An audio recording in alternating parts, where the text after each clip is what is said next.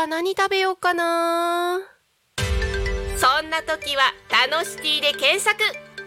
グルメもお出かけも楽しい情報盛りだくさん。美味しいお店お気に入りのお店を見つけちゃおう。デジタルブックホームページにて配信中。みんなのタウン情報誌タノシティが11時をお知らせします。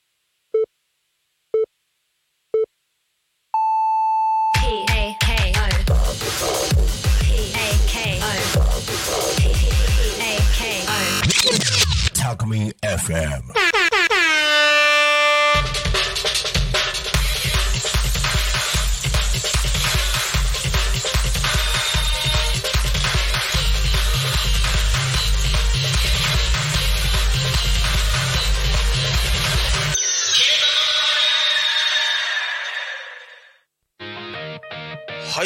昼タコニカミンということで始まりました。時刻は11時を迎えました。一日の始まりは昼タコニカミン。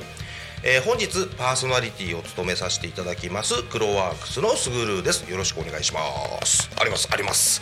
えー、とこの番組ではリアルタイムなタコ町の情報をお届けしながらさまざまなゲストをお迎えしてトークを進めていきます。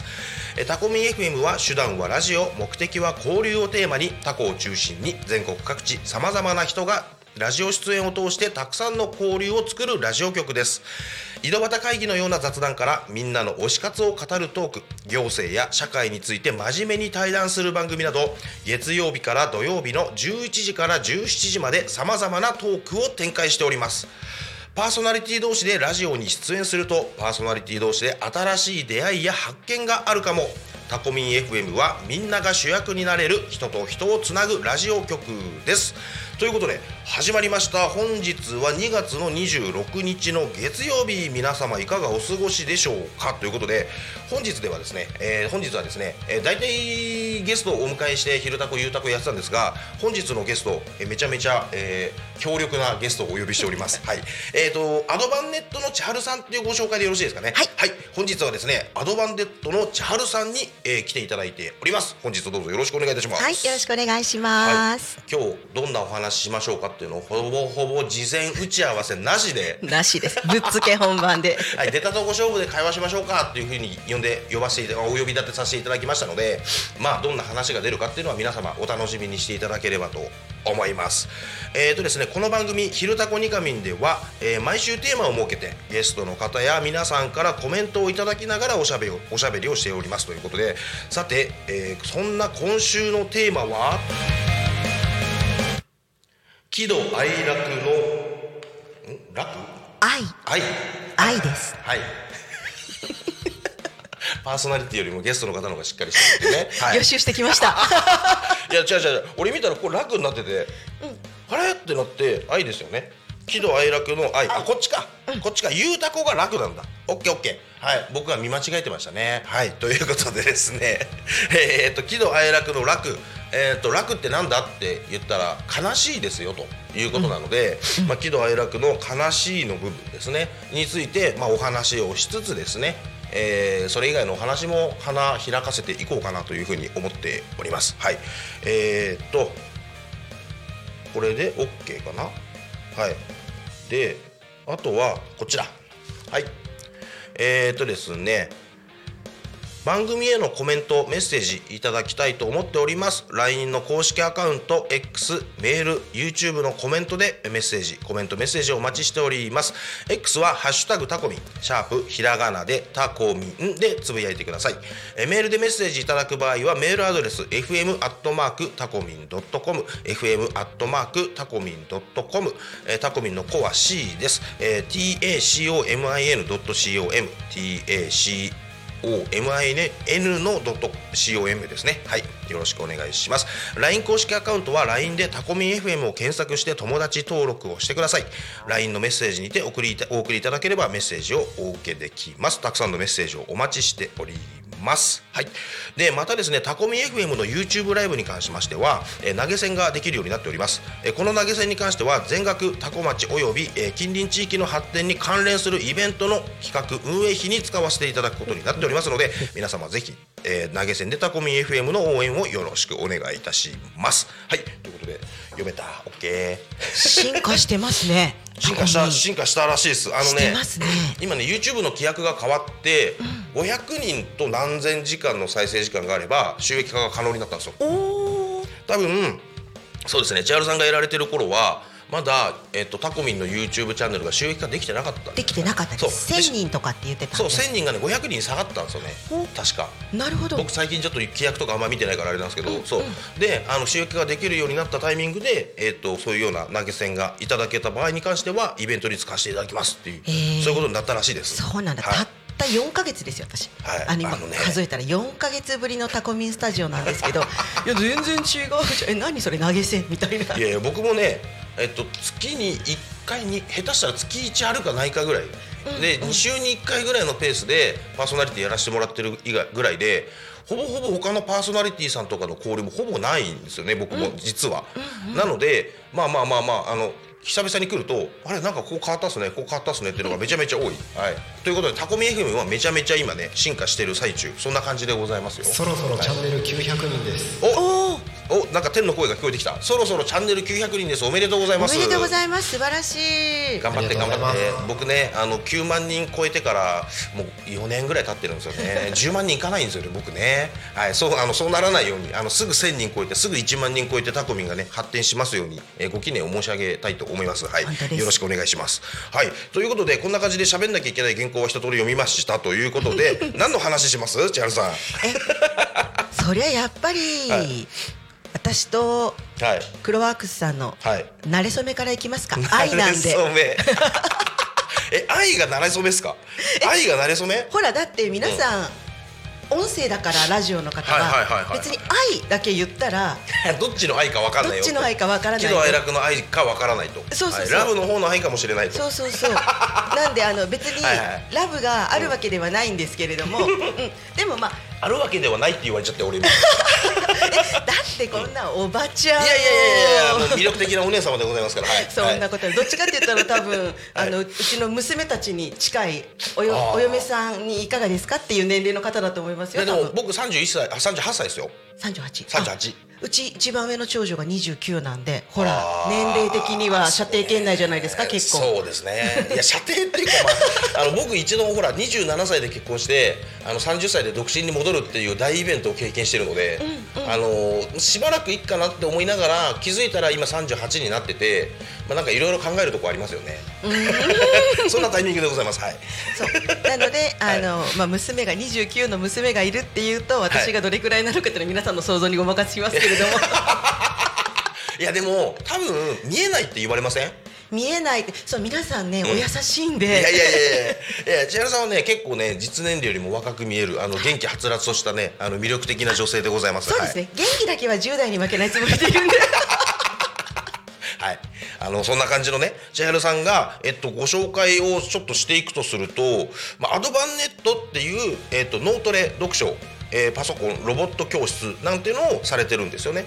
そうですね。えっと、4か月前まではタコミンで番組やられてたりとかして。そうですね、はい、で私がメインではい。やってるのは、えー、7つの習慣の。はい、スティーブン・コビー氏のはい、そう本ですね。そうですね。これを使ったはい。コミュニケーションの教室っていうことで、はい。えー一応フランクリン・コビー社の方から認定をいただいている。あーこのコビーさんの本ですね。7つの習慣僕も持ってるんですよ。そう YouTube の方はね画面に出てますが。ちっちゃいかな。はいこれ買ったんですよこの7つの習慣僕も。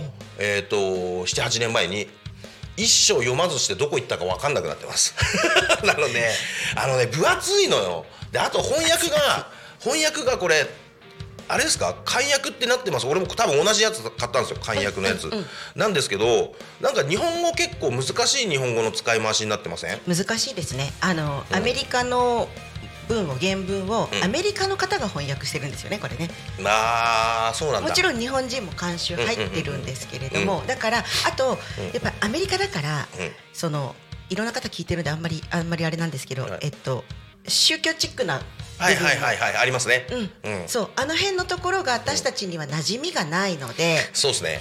なんか入ってこなかった、私も実はこれ13年前にはい。買ったんですけども、はいはいはいえー何年かは無理って思って、であの本棚で埃かぶってたっていう、あの今日はこれ初めてのネタバラシなんですけれども全然優秀じゃないですよ実は最初の頃は最初の頃はもう無理無理無理無理って言あのって、ね、この本、まあ、あの知らない方のためにご説明をしておくとこれ7つの習慣っていうのは、えっと、ビジネス書なんですよね本来は、ビジネス書なんですけど言ってあることの内容を紐解いていくとものすごい自分の実生活とかプライベートの私生活にもあの活用できるような、あのいろんなことが書いてあるあのめちゃめちゃ人生が豊かになるような本の内容ではあるんですよ。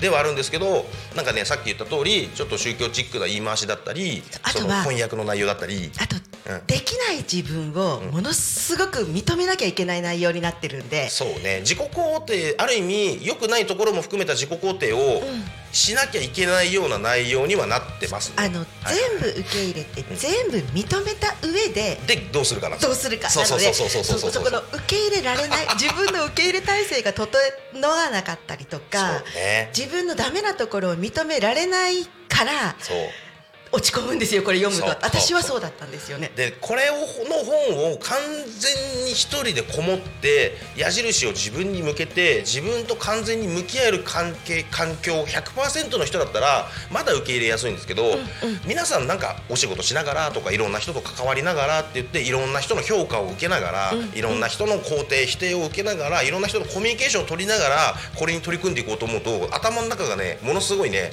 あのごっちゃごちゃになっちゃって。なります。そう。そう。もうねとことん自分と向き合ってとことん自分に矢印向けてそういう環境が整ってる人であればもうちょっと入りやすいのかなと思ったんですけど。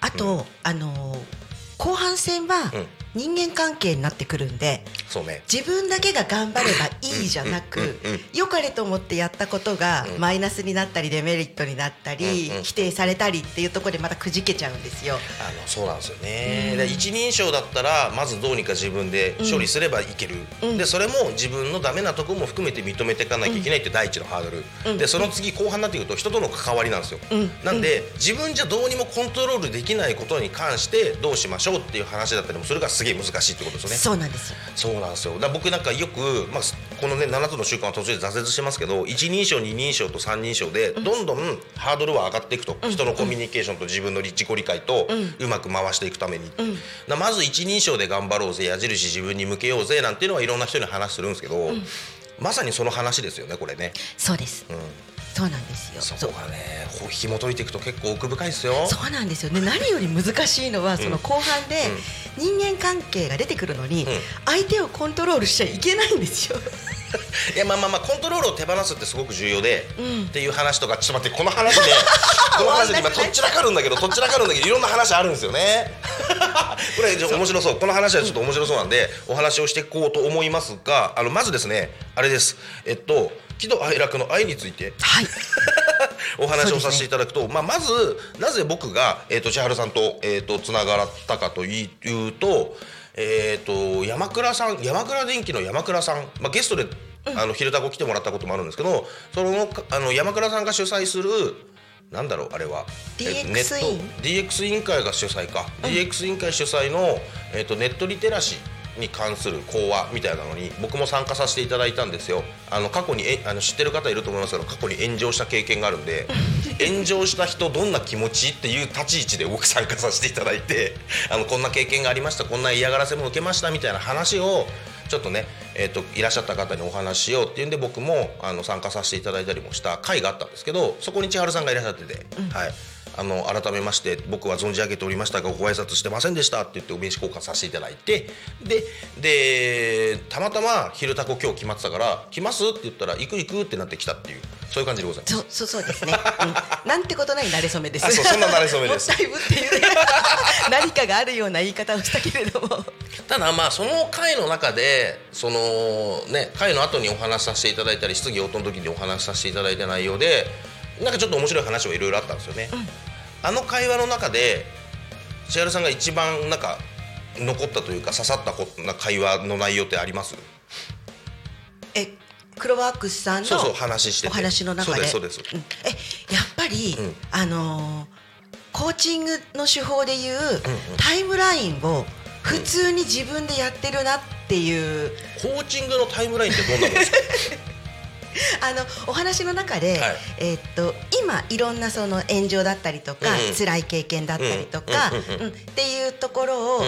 え経験して今があるわけじゃないですか。うんうんうんうん。うんだけれどもそのその頃にうん。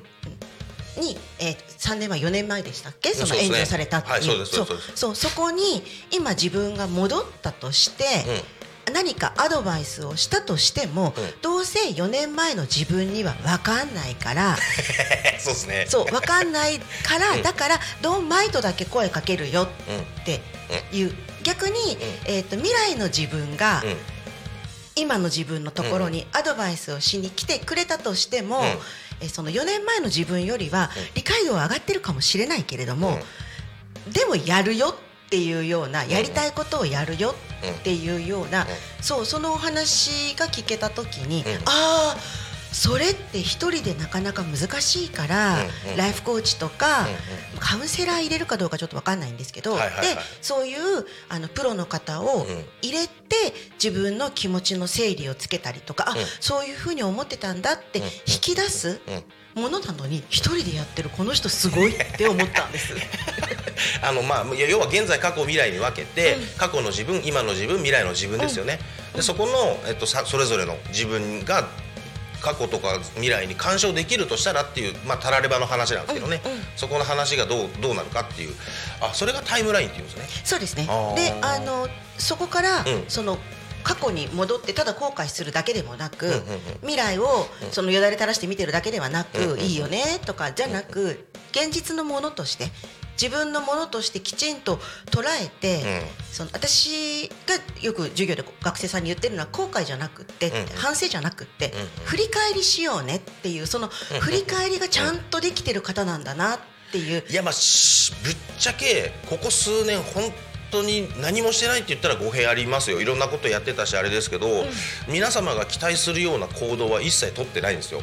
っていうぐらい自分の時間がめちゃめちゃあったっす。っていうか自分の時間をできるだけ作ろう作ろう作ろうっていうふうに正直動いてました、頑張りますやりますとか言い言いつつ周りには言いつつちょっと自分との対話の時間をめちゃめちゃ作ってた。でもそれはもう無駄なんじゃないかっていうぐらい。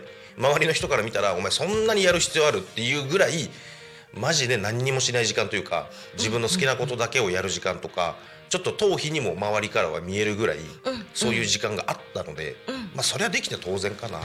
だ僕はちょっと不器用なんで時間必要なんですよね。なんで、はい、だここ最近ね YouTube もサボっててどうのこうのとかっていろいろね過去にも言わしてもらってましたけどまあなんかそういう意味合いです。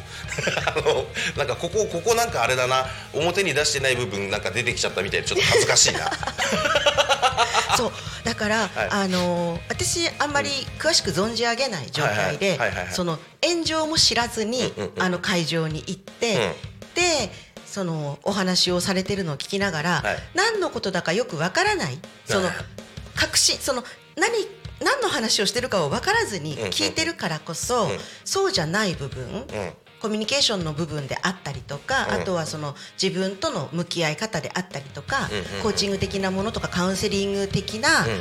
部分がすごく浮き彫りになって私には聞こえてきたんですよ。はあねそこの部分ですよね。だから自分の心の整理みたいな部分の方がにフォーカス当てられたと、何が起きたあれが起きたじゃなくて、はい、起きた事実よりもってことですよね、うん、そこ知らなかったんで私は。はいはいはいはいそうだから何が起きたかわからないけれども、うん。でもそのそこの向こう側で、そうクロワークスさんが何を考えて、何を思って、うん。どう自分と向き合ったのかっていうのが、そんなのあからさまに赤裸々に話してなかったつもりなんだけどな。いやでも 私は感じられたっていうか、あまあ、私はそこの部分を取り扱う業務をしているっていうのもあるかもしれないんですけど、僕からすると見透かされたかも。そそんな大層なものではないんですけどそうだから多分そっちのあの炎上っていうもののん事実を知ってたら、うんうん。もしかしたら、そっちにフォーカスした、うん。そのいわゆる面白おかしうん。く仕立てたかったんだろうなっていう、ネタ的にはそうですよね、うんうんうんうん。うん。そっちに乗っかれたのかもしれないんですけど、ん。知らない人間が聞くとこうなるよっていう。はい、なんか僕は、えーとタイムラインができてるらしいです、そうです。素晴らしいと思いました 私はそう。ねそんな話してるけどまだ愛を話してないですよ。喜怒哀楽の愛。ああそうですね。で僕ねちょっとね、これはねあの始まる前にあの天の声さんですね。え僕突っ込んでいいですかって話してたんですけど喜怒哀楽の愛。悲しい内容。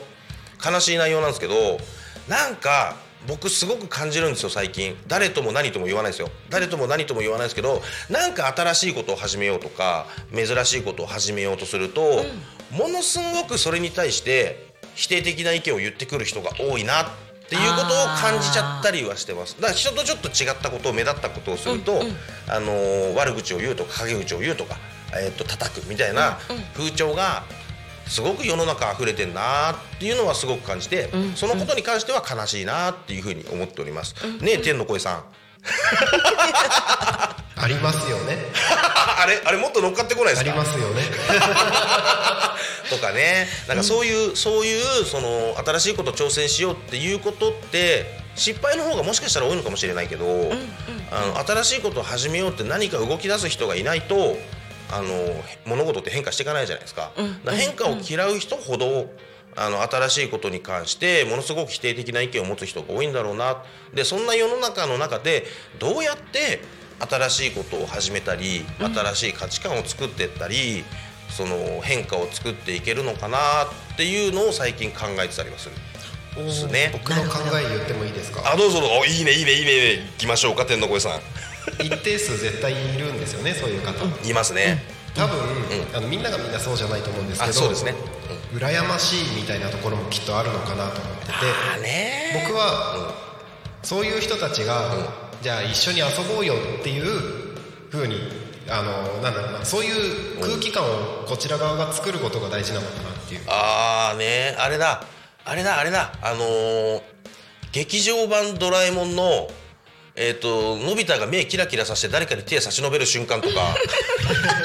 ああいう感じ？でちょっとちょっと拗ねてたちょっとへそ曲げてた 悪役が手を取り合う瞬間みたいな。そうですね。なんか近いかもしれないですねいやねそこでもかたくなな人っているからな、でもでもその姿勢なるちゃんのその姿勢あなるちゃんじゃないや。天の声さんのその姿勢はね。天の声です。天の声さんのその姿勢って大事ですよね。多分、ん。数数増えればみんなが同じように新しい挑戦してれば、はいはい。自分もやりたいっていう風になってくると思うので、そうですね。その未来を夢見て。そうね。いやなんか僕も最近日々生活していて思うのがあのーなかなかその新しいことを始めるとかがやれやりきらん人というか始めるのすらはばかられてしまう立ち位置の人って多いと思っていて、そういう人たちがなかなかできないことを僕だからできるとか誰だからできるっていう人がいるんであればそういう人が率先して動いてでも最初にやりたいけどやれない人たちの気持ちもあると思うんです。さっき言った通り、だからその人たちを巻き込めるぐらい力を始めちゃった人がつければいいのかなっていうのは思いますね。そう。ただまあそこには少しな少し少なからずね波風は立つので、それをどう収めるかみたいなのもすごくスキルなのかなっていうのは感じてますけど。そう。そうですね。そう。なまあ悲しいから始まりましたけど結局ポジティブ転換できちゃうんですよね話していけば。まあ最初はね入り口悲しいなって思ったこともいろいろ話して考えて考えて回していくとポジティブな方に変換はできていくので、まあ入り口ああそっかって新しいことやろうと思うとこんなに障壁があるんだって思う瞬間もあれど、まあ、それをうまく変換して、えー結局何かを成し遂げていく人は成し遂げていってんだろうなっていうのが僕の今の感想、なんで、はい、あの天の声さん頑張って。う んなんかよくわかんないけど頑張ってください天の声さんなんか頑張んなきゃいけないことがあるんですね。頑張ってください。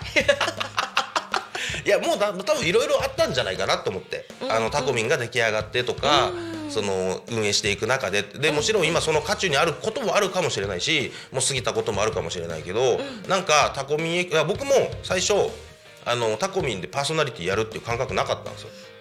ただ今タコミンが置かれてる状況とか、タコミンのことをいろいろ言ってる人たちの話をこう耳入ってきて、あれ？ってなんか俺タコミンのだったら俺タコミンの力になりたい。俺天の弱なんで。なるほど。っていう状況から僕じゃあやりますっていうことで関わらせてもらうようになったんで、はい、なんかねそこら辺は、まあ、僕も移住者ですし、えーとまあ、タコミンの、えー代表取締役のなるちゃんも移住者ですし、結構移住者の人が関わってるじゃないですかなんであじゃあもう移住者の方たちが頑張るんだったら僕もできることを少しだけ微力でもお力添えさせてくださいって言って始まった感じだったので、あなるほど。それ言ったら私も25はい、年前の移住者です、いやだやっぱそこってあの25年前に来られてようが1年前に来られてようが、多古町の中だといつまでもやっぱ移住者のままですよね。なんかそれ感じません、あごめんなさい。私最近ちょっとね、はい、変わってきたそうですね。だいぶやっぱり年数経てば少しずつ、うん。その感覚はねありますね。あのやっぱりタコで知ってる人も増えてくるしおおって街中とかでも声かけてくれる人は増えてきてるし、うんああなんだ。そこはだから少しずつ少しずつやっぱり自分の行動のあれで変化してくるものはあるよってことなんですね。あると思います。そう。私最近ちょっとあの自分が移住者だっていうのを忘れてる時とかもあるんで、うん。あのねタコってねはいはいはい。とかっていうふうに、はいはいはい、もうタコ代表ね。もうもうそれはあります。僕外出た時にやっぱタコってどこって聞かれるんで、うん。うん。いやまあ成田空港に隣接した町でねって言って、それで言ってタコのこと喋る時は移住者でまだ3年4年ですけど、でも外のタコを知らない人にとたちに対してタコを語る時は僕もタコ代表のつもりで喋るし、タコがこんないいとこもあるよと。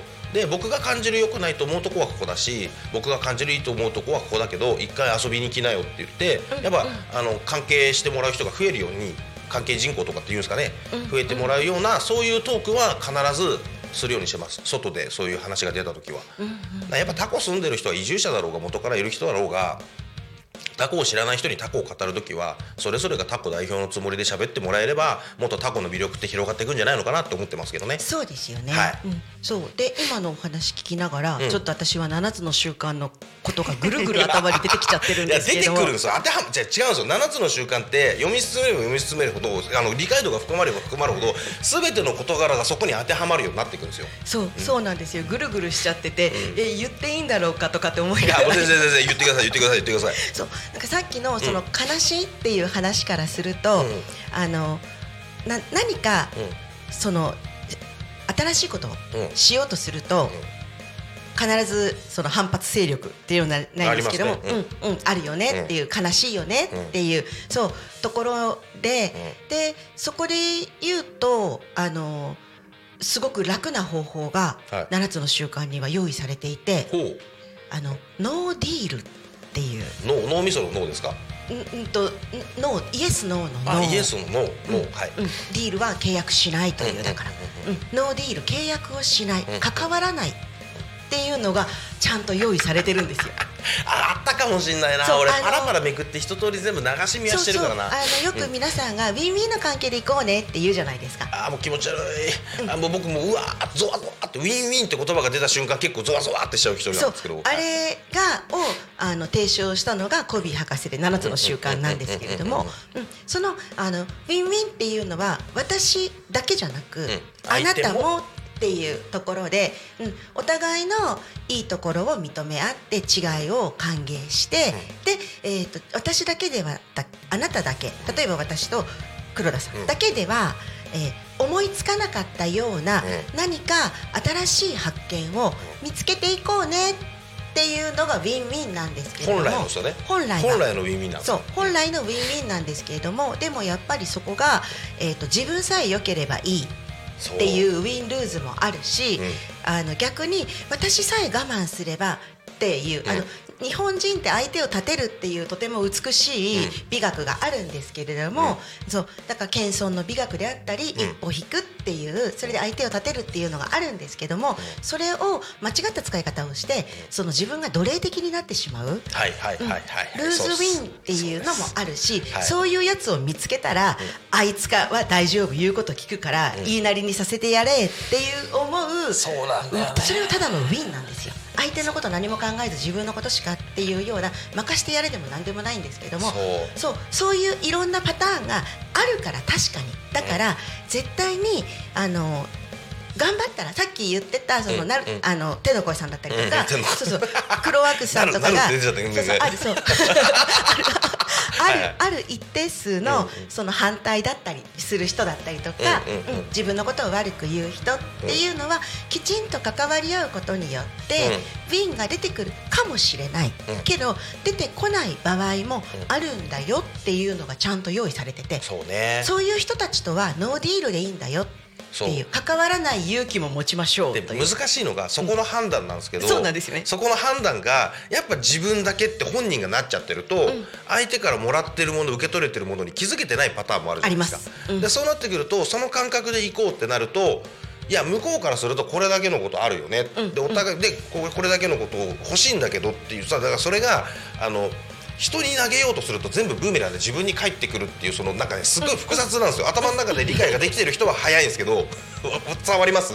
まあ伝わります、はい。はい、のそうそうそう伝わります。でそれでいいんだよって言うんですけどそれでいいんだって思ってそれで利己的すぎる人たちも中にはいて、だからめちゃくちゃなんですよ、まあ、それをいやだからっていうのを理解してもらうのはなかなか難しいしでも自分がどうで自分が理解してるつもりでも実はそうじゃなくなってる時って結構あって、だからそれの自問自答がすごく長く長い期間必要だし人が変化していくのってすごいいろんなことを経験していかないと変化していかないしなんかねそこは難しいとこかな。なんかその話ちょっと待ってその話ちょっと掘り下げましょう。はい、ということでえーっとですねあのあれなんですよ、えっと、気象情報が5分過ぎてますね。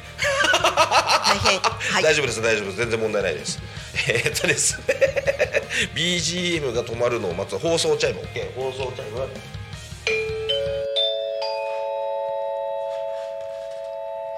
多古町の気象情報をお伝えします。ということで気象情報に入ります、えー気象情報、えー10えー2月の26日月曜日、えーっと最高気温12度最低気温7度。あったかいっすね。2月ですよ今まだ。2月の後半まだ3月にも入っていないのにあのめちゃめちゃ暖かいです。えー、と本日の降水確率は、えー、と12時から18時で 10%18 時から24時で0%ということで今日は雨降りません。昨日は雨降ってましたし一昨日は晴れたけどその前はしばらく雨。でおそらく明日以降もまた雨の予報になってるのかな。最近雨続いていてなかなかね田んぼ畑に機械が入れないよう作業できないよっていう風にね続いちゃってる日がそんな日が続いちゃってる農家さんも多いんじゃないかなっていうふうに思います。僕毎週土曜日マルシェにあのお野菜を運んでったりするんですけど、あのつい先日の土曜日行った時にはやっぱりあの機械が入れなくて人参掘れなかったとかあの野菜がなかなか手に入らずに。だここ1週間2週間ぐらいスーパーのお野菜の値段上がってるんじゃないかな。どうなんかな。わかんないけど。はい。という形で雨が続いちゃうとね天気に左右されるえー第一次産業農業家さんの方たちは大変な思いをしてると思いますが今日は晴れております。ただね水が残っちゃってるとまた機械入れなかったりいろいろあると思いますんであの皆様、えー、と体調崩されないように気をつけていかれてください。はいということでこんな感じで交通情報であ違うて気象情報で次交通情交通交通交通情報 はい、えー、多古町の交通情報をお伝えします。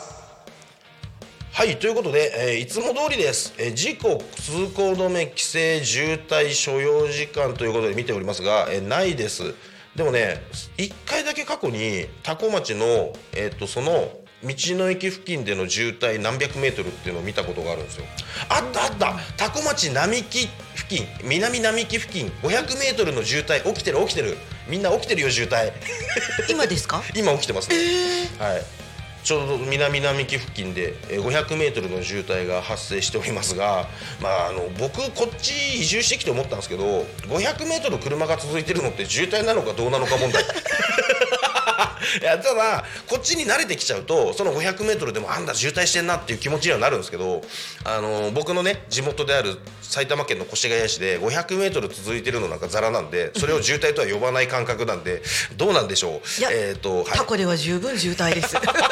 広域濃度の信号の渋滞ですね。あこれ広域濃度の信号の渋滞なんですね。ああまあまあまあたまに時間帯によっては1回のサイクルで通りきれない時ありますよね、1回のサイクルそうタコ来て思ったんですよ。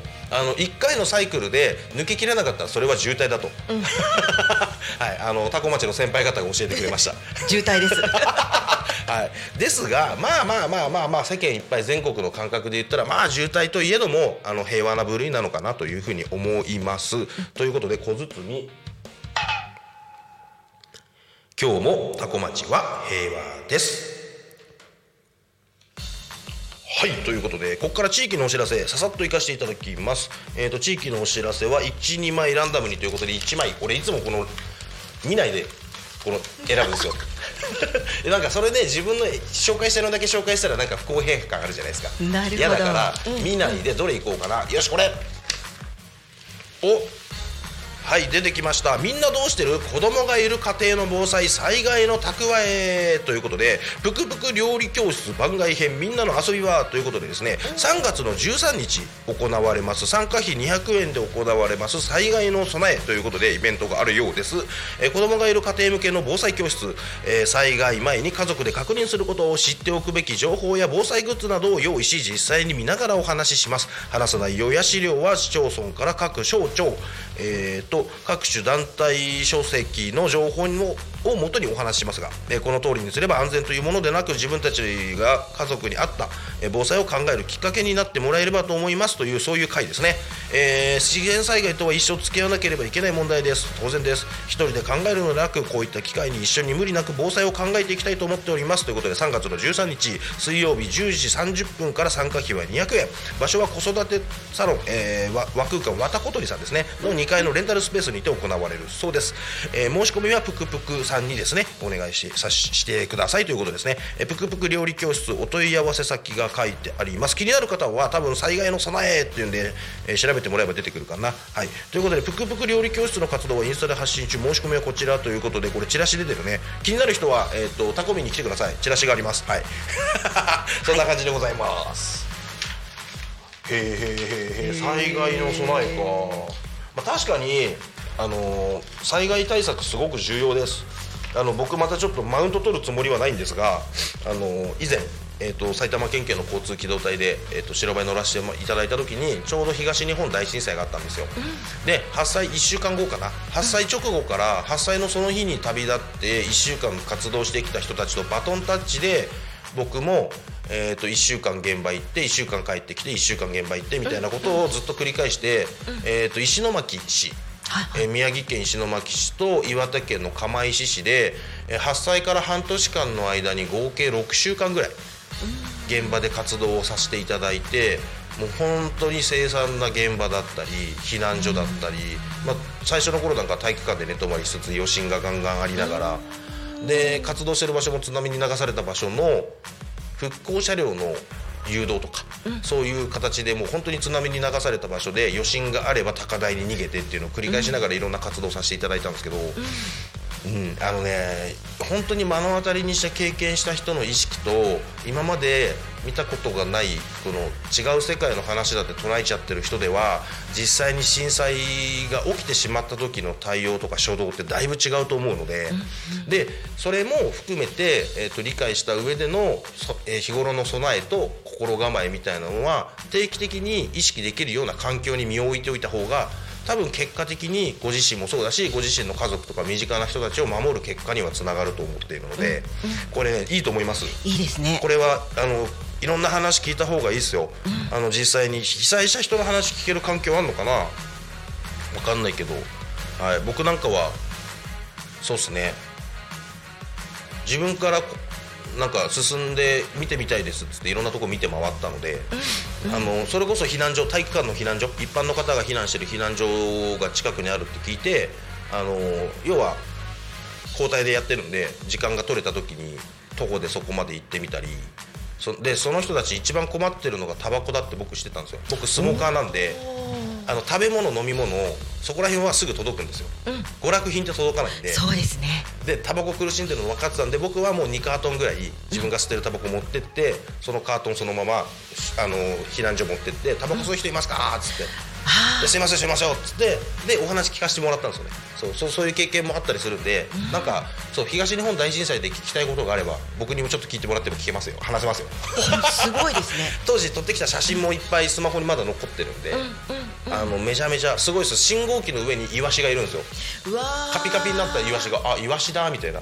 そういう世界の中でずっと僕活動してたこともあるので、ほんの少しだけ、えっと、東日本大震災にも触れさせていただいたんで、まあ、もしそういう経験とかで気になることがあればよかったら聞いてもらえれば僕も話せますんで、はい、本当にすごいですね。いやいやいやいやでもあの経験は僕にとってめちゃめちゃ自分にとってプラスになる経験をさせていただいたと思ってるので、うんですね。で僕今あの多古町に、えっと、中古のお家を買わせていただいて絶賛フルリフォーム中なんですけど、やっぱり有事の際のことも意識した家の作りとか装備は考えてたりするんですよ。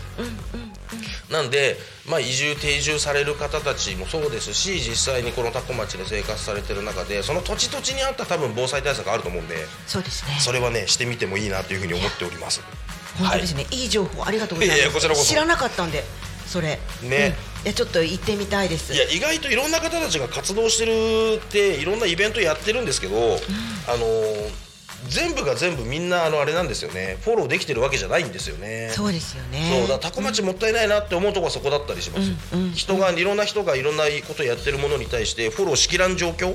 だから一元でまとめて情報を提示するような場所があってもいいと思うんですけどその機能があるところが今のところないですよね。多分それを目指してるのが DX 委員会であー山倉さんたちなんじゃないかなか山倉さんもやろうとしてるんだよね。そうあのポータルサイトみたいな形にして。そうそうそう。だ難しいんですよ。それをやろうとしてる人たちがもう乱立してるから。そうですね。あ YouTube コメントありがとうございます。はいはい、ということでこんな話をね、えっ、とお知らせがすげえ伸びちゃったけど YouTube のコメントいただきました。ありがとうございます。あめっちゃコメントいただいてますね。ありがとうございます。そうなんだ。はい。えっ、と、えー、素直さんあります？あれ素直さんさっき見かけたけどまあいいや OK ありがとうございます。交通情報って。交通情報。みんな交通情報に反応しちゃってるじゃん あ大ちゃんが、えー、千春さんすぐるさんということでヤッホー。あ三上さんこんにちは。ご無沙汰してますけどお疲れ様です三上さん。その後どうですか？あのクロワックスの視聴者さんですね、あります。あの結構タコにも遊びに来ていただいてあのタコ米をいつも仕入れていただく。あら。美味しいですって言ってめっちゃタコ米食ってくださる三上さんですね、ありがとうございます。えっと原熱さんあこれもクロワックスの視聴者さんお疲れ様です。出遅れたので2倍速で今追いつきました。ということでありがとうございます。ごい。ありがたいですね。みんな交通情報に関して反応してくださってます。ありがとうございます。はい。あのね、噛んだら、噛んだ、噛んだまま押し切るようにしてます。はい。それで笑ってくれたらラッキー。はい。OK ということで、そういうことで進めております。よろしくお願いします。ということで、こんな感じで後半の話もお話ができればと思いますが、えっ、と、これで、えっ、と、交通情報 OK でしょ？オープニングも全部喋ったでしょ？あとはこのラストだけだから、OK。まだまだいけるぞ。エンディングが55分だから、あと10分ちょっといける？よし10分ちょっとと話せますね。話せますね。はい。ということでこんな感じで、えっと話してきましたが、えっと何の話したんでしたっけ？愛ですね。喜怒哀楽のあ喜怒哀楽の愛。から、そう。うん。愛から広がって、えースティーブン・コビーさんの話になってたんです。これねこれだけは僕ちょっと言いたかったんです、はい。あのスティーブン・コビーさんの7つの習慣ってドーンって本渡されると、結構拒絶反応起きる人が多いと思っていて多いと思います。で僕も読んでみって言われて買って途中で挫折した人間なので、分かるその気持ち、でそれをさらに深掘りしていってこれはねこうでねこうでねっていうと馴染みのない人からするとまたそこで抵抗を感じると思うんです。私宗教って言われたことあります。いやいやだからそれがね僕僕の持論言っていいですか？これ完全に僕の持論なんであのー何ですかね？えーっと異論は認めません。異論は認めません、はい。あのもう本当に僕も何か宗教にどっぷりっていうこともなく、えー、とその哲学に偏ってるっていうつもりもなく、えー、とあとは何ていうんですかねなんかビジネス的なあるじゃないですか。コーチング的なものもがっつりハマってることもなく心理学もがっつりハマってることもなくあのニュートラルなつもりではいます。なんそういう人間なんですけどあの宗教も心理学も哲学も言ってることを突き詰めてったら本質なんか言葉違うけど言ってることの本質って大体同じじゃねっていうのが僕の論理なんですけど、どう思います？あ本当私もそうです。あやっぱそうですよね、私も13年前に7つの習慣を見つけて、あいいかもしれない。って読んだけど、やっぱ身につまされるし心が痛くなるし、無理無理無理って思って一旦本棚にしまって、でいろいろやっぱり私も人間関係で悩んで困ったことがあって勉強して、であの心理学の方に行ったりとか、脳科学の方に行ったりとかっていうところでああとあれあれスピリチュアルね、ああ私ねスピリチュアルはね行かなかった。結局だから、あの人それぞれいろんな価値観があって、みんな皆さん皆さんが生きてるわけじゃないですか、その人の価値観で刺さる言葉が刺さるあの表現がスピリチュアルなのか宗教なのか哲学なのか心理学なのか何なのか分かんないですけどあの言ってること結局一緒だからなんかちょっと気になるものがあれば掘ってみればとは思う。そうなんですよ。そうそうそう。で私はそこの学びの中で、アドラー心理学を学んだ時にはあアドラーですね。私なんかし初めてのはずなのに知ってるって思ったんですうんうんうん。私知ってるアドラー心理学なんで知ってるんだろう知ってるんだろう知ってるんだろうってずーっと、そしたらあ7つの習慣が同じこと言ってるうんって思ってそこから7つの習慣に戻ったんですよ。結局同じこと言ってるんですよ。そうなんですよ。そう。そう。で脳科学とかで この間私たまたまあの脳科学の中野さんってテレビに出てる方いらっしゃるじゃないですか。えっとなんてどなんてわかんないです。中野信子さんって脳科学者ではいはいはい。うん。あの何に出てたっけ？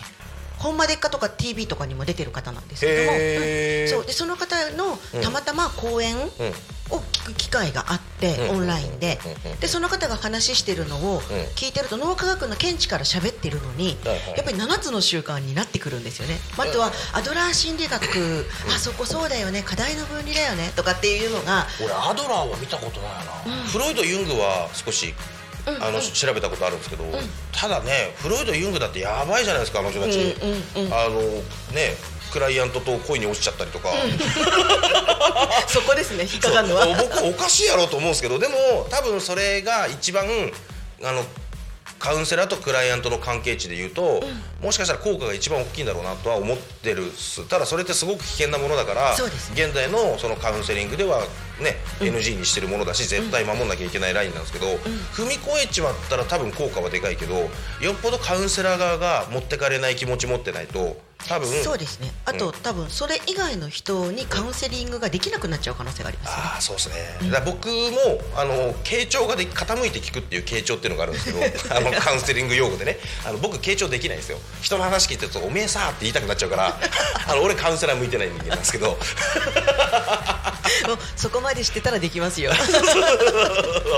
いやだからね僕もあのねいろんな人の教えの中で一番刺さった言葉があってあの何かのいい塩梅を知りたければ、右と左上と下全ての極端を一旦見てみろ全ての極端を見た上でその間のちょうどいいところが本当のいい塩梅なんだと、その極端を見ず見見に行かずしてあのちょうどいい塩梅真ん中のバランスが取れたところは見つからないと。でこの話って多分、えー、と仏教でいうとこの中庸っていう言葉にと一緒だよねとかあのいろいろ勉強してったり知識つけてったりすると仏教でいうとこのこれででもしかしたら宗教でいうとこの悟りがこれなのかなとか、あのいろんなところの言葉があの集約するんです。なんで僕はその中の一つが7つの習慣だと思っていて、あのもし7つの習慣が刺さらなければ一旦あの心理学行ってもいいし脳科学行ってもいいしスピリチュアル行ってもいいし、でやってみてあでもこれ7つの習慣で言ってることも一緒だったなって思ったら戻ってきてもいいし、なんかそういうねあの物事のいろんな考え方とかあの、まあ、それこそ自分が尊敬する人の考え方でもいいし、あのなんか偉い人が言ってる考え方でもいいしなんかそういうところに全部触れてみることがすごく重要だと思っていて。で触れない人ってかたくなに触れないじゃないですか。そうですね。うん。一回掘ってみって思います僕は。掘ってみてからね関わらないっていうのもさっきね7つの習慣って出てきましたけど、それでもいいんじゃないと思うんですけど。ただ関わらないって選択肢は、脳科学的にはとっても優秀な脳なんですよ。うん。そうでもね新しいことを知ると、それが何か自分にの生命の危機になるかもしれないって脳が考えるから、新しいことを取り入れないっていう選択肢を選んでいるので、うん。それも一つの選択なんですよね。そうそれも一つの選択だから7つの習慣でいうと第一の習慣の主体的でその方がその主体的に選択したことはきちんと認めていこうねっていうところも私もだからはまアドラー心理学を学んでハマったんですよ。なんか思い出した思い出した7つの習慣、そうあのー全部矛盾が生じるんですよ。そうなんです。そう。全て矛盾が生じるから、自分の中でどうしても心の持ってきようというか考えの持ってきようがなくて、俺挫折したんだと思い出したわこれ、1時間かけて思い出した。私も最初はそうでした。ですよね。そう。ああのななんて言ったらその整わないんですよね。ただ読んでるだけでは。そうそうそう。整わないんで。あっちもこっちもでこう考えたらこうだしって逆で、逆パターンで考えると全くその状況と別の真逆のものが自分に突き刺さったり、そうそうそう。あのね論理で話されてるから特に難しいんですよ。そう。だからそれを一つ一つ紐解いて高校生たちに教えているっていうような感じでそうでそのさっき話してたその両極端を知ってうんうんうんうんはじそれで初めて真ん中のいい塩梅っていうあれそうあれ私もね実は今日ねお話ししようと思って 絵本を用意してきてあそうたんですけど。そうそうなんか絵本でもやってるんですよね。そうそうなんです。えあのこれは何？えっと7つの習慣を元にした絵本なんですか？あ全然関係ないです。あ全然関係ないこれはあのアドバンネットのオリジナルになるんですけれども、ほう。んあの読書教室っていうところで本を読んで、うんでその本の中のん。コミュニケーションのパターンみたいなのを想像してみるとか、うんうん自分だったらこうする。だそうした時には登場人物の相手はどう反応するだろうかっていう物語のその続きを自分で考えてみるとか。ああとは実生活のところに当てはめていってみるとかっていう、あとは、えーっと一人しか出てこない。その子のひ一人しか出てこないような登場人物だったらその子の感情にどっぷりはまって登場新人物になりきってみて自分との違和感であったりとか、はいはいはい。そういうのを考えたりするっていうようなお教室もやっていて。そうで7つの習慣の,、あの授業も最初にうんその絵本をうん私がその毎回えテーマがあるんですけど授業に、うん。そのテーマに沿った内容もしくは私がおメッセージとして届けたいなって思っている絵本を読んで、で、まあ、学生さんたちにどう受け止められたのかっていうのをこう感想を聞いたりとか、うんで授業を聞いた後に、うんもう一度絵本に振り返ると、うんあじゃああの絵本はこういう解釈になるよねって解釈が全く変わったりするんですよ。はいはいはいはいはい。そうっていうようなことをしててでちょうどねたまたまこの間、うん金曜日の日にやった授業の時に読んだのが「ピンクのドラゴン」っていうこれちょっとちっちゃな冊子みたいな絵本なんですけども、そうこの子に全く同じようなことををテーマにしてお話ししたのがあったんですね。うん。で喜怒哀楽の愛になるかなっていう、うん。うん。でこれはこの子が、うん。そのネガティブな感情を、うん。ダメポジティブでいなければならない。こうしなければならない。なこうするべきですね。う。んその思考嫌いそうねばならないでうん。頑張っちゃってて、うん。自分のネガティブな感情をうん。箱の中に心の中の箱の中に閉じ込めて、その箱の上に自分が立ってる。うんうんうんでもそのネガティブな感情も自分だから箱から出たいってガタガタ箱の中で暴れるから、自分はその箱の上で不安定になるんだよねっていうような内容のお話なんですけれども、そうここでね、えーっとその泣いてもいいんだよって、怒ってもいいんだよって、悲しくても悔しくても情けなくてもいいんだよって、うん。それは全部自分なんだからっていうような受け止めようねだけでは受け止められなくないですか？うーん受け止めようねで受け止められるものではないですよね。ね。だから蓋してるんですからね。そうそうそう、はいはいはい。でもでもでもってなるじゃないですか、うんうんうんうん。でここで、えーっとこの本の中では、悲しみは君に強さと優しさを教えてくれてるんだよ。はいはいはい怒りは本当に大切な人がいることいるからこそその怒りって出てくるんだよって。情けないのはどんな自分も許すっていうその許すって感情を学ぶためにあるんだよって。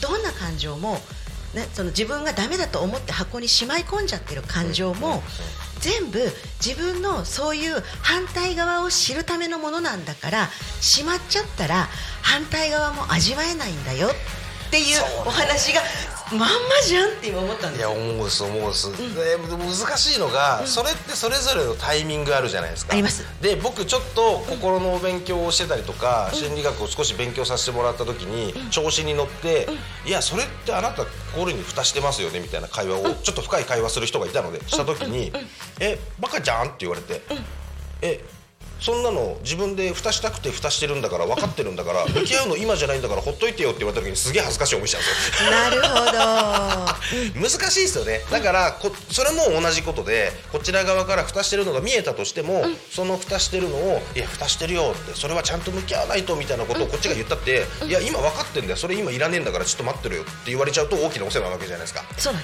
です。難しいっすよね。そのおこ人とのコミュニケーションってね。そうなんです。そうだからそのこの絵本の中では、ガタガタしてきて自分が不安定になった時が覗きに行くタイミングだよそうそう。そそれをだから一緒に関わっていて、そのタイミングだなっていうまで余計なことを言わんで一緒にいるのも愛情かもしれないし、人を思う気持ちかもしれないなっていうのはそこでお勉強させてもらって、そうなんですよ。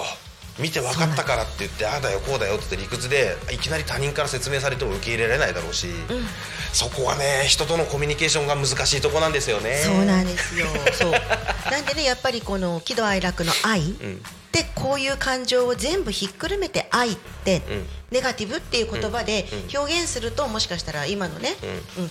あの方たちには分かりやすいのかなっていう。うん。でもそれを否定しないのが、方が結果的に自分と向き合える。ダメ出ししちゃいけないんだねっていう。そうね。で今のみたいに自分で箱に入れてるんだのが分かってるんだったらそう。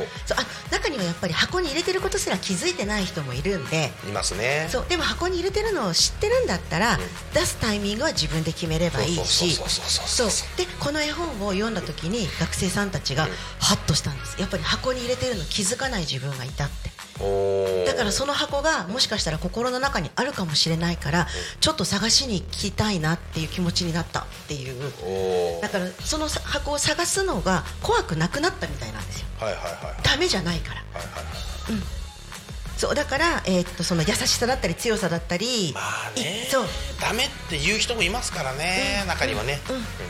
そうだからそういうのを知るために、その反対の感情が必要なら、ちょっとその箱もしかしたらあるかもしれない、うんダメ出ししてる自分がいるかもしれない、今はあの自覚してないけどっていう、うん。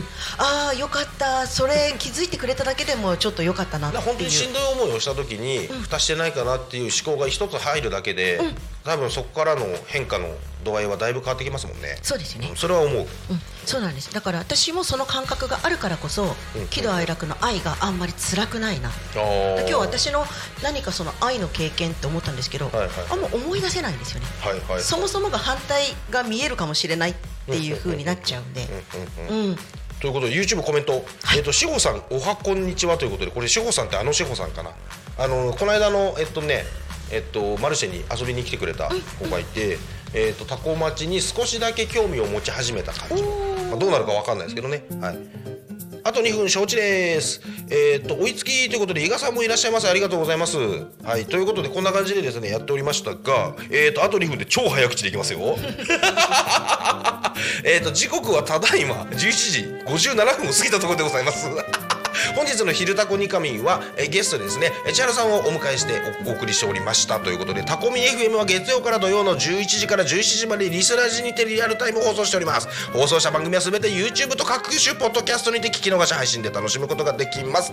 で本日の放送予定よりも、えー、とこちらのお知らせの方を先に読ませていただきます、えー、と2024年、はい、タコミンフェス20244月28日行われます。その時に行われますタコ町カレーライススタンプラリーといういうことで 12344×3412 店舗はい、カレーライスのスタンプラリーがあります。これね僕が行ったことがないカレー屋さんもいるんでこれちょっと行ってみたいですよね。はい、えー、タコ町カレーライス研究所ということでハッシュタグになっております。はい。こちらでですねえっ、とあとタコミン新聞の配布スタッフを募集しております。フリーペーパータコミン新聞の。おどうしてますどうえなんすか？なんすか？あと1分 OK です。現在タコ町を中心に7000本発行中ということで8000 7000本も発行してるんだ、えータコミン新聞を一緒に配布してくれる人きいいよっていう人連絡ください。タコミンに。はいということでございました。あと1分ということであと30秒ということで、はい。いけたいけた大丈夫です。いつもね大体喋りすぎちゃっていつもこうなるんですよ僕。はい。ということで本日はですねアドバンネットの千春さんに来ていただきました。最後に一言どうぞ。ありがとうございました。気持ちよく喋れました。てかそれしか喋れないですよね。またちょっ喋りきらないから今度また来てください。はいまた来ます。はい、ということで本日の「昼タコニカミ」はここまで。お相手はクロワークスのすぐると。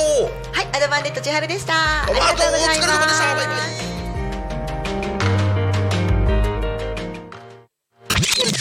Alchemy FM.